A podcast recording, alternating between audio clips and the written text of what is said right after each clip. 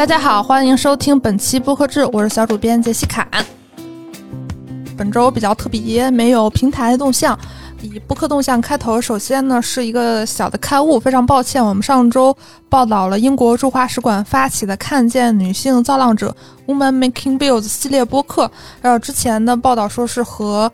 呃，深交 Deep Focus Radio 合作推出的，然后后来我们就是发现，其实这个报道不是很全面。它这个活动不仅仅是和深交这个播客合作，也和别任性、美理想编辑部、问题青年联合推出了这档节目。然后这档节目的呃这个系列播客的策划呢，也是别任性的主理人 Alex Wood。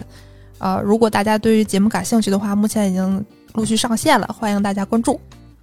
下一条动态呢是生动活泼，他们再度推出了会员订阅服务“生动胡同漫游计划”。他们在一年前首度推出了这个会员订阅服务，然后今年又进行了一定的升级。它这个服务分成两部分，一部分呢是付费，一年三百六十五块钱，加入之后可以成为生动胡同的常住民，可享受生动活泼的每周周报、播客创作者独家幕后付费音频内容与创作者深度交流，还可以使用生动胡同的图书馆。如果你是免费用户的话，你可以获得生动活泼的每周播报，也可以偶尔的去放出一些试读文章来供你阅读。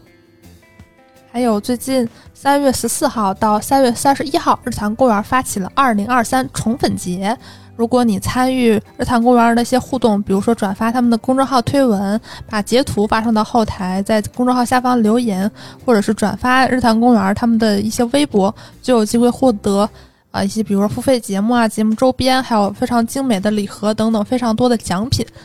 推荐大家参与。然后每周推荐一个新播客环节呢，是我特别喜欢的一个团队——简单村，他们就是简单生活节的幕后团队。呃，因为可能我去过简单生活节，所以对这个团队非常有感情。他们的这个节目呢，呃，会邀请身边的音乐人、品牌主理人、生活方式达人以及在青年文化各个领域的实践者，和大家一起聊聊天。比较值得一说的呢，是他们第二期节目是张震岳，嗯，大咖的嘉宾。然后，如果大家对节目感兴趣的话，可以在各大主流音频平台，什么喜马拉雅、小宇宙、苹果、网易云上都有。然后本周的这个海外动态。就是关于我们的老朋友 Spotify，Podtrack 发布了一组美国播客数据，显示呢，就是我们一直在聊这个 Spotify 和苹果播客，他们到底是哪个是最大的海外播客软件？然后至少在美国市场，他们的结论是呢，用 Spotify 听播客的人最多，用。苹果播客下载播客的人最多，也就是大家的用户行为不太一样。用苹果播客的人，他们都一般会下载收听，所以苹果播客的下载量比较大。Spotify 因为直接可以点播，他们独家节目有很多，所以听他们节目的人最多。而这两位的这个 battle 还是在继续中。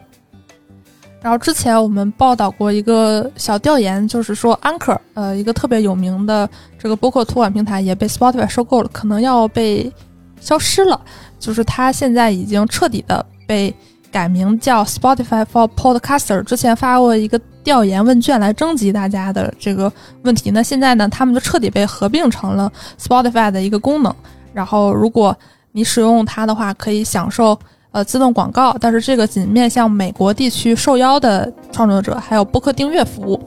好，以上就是本周播客动态，我们下周再见。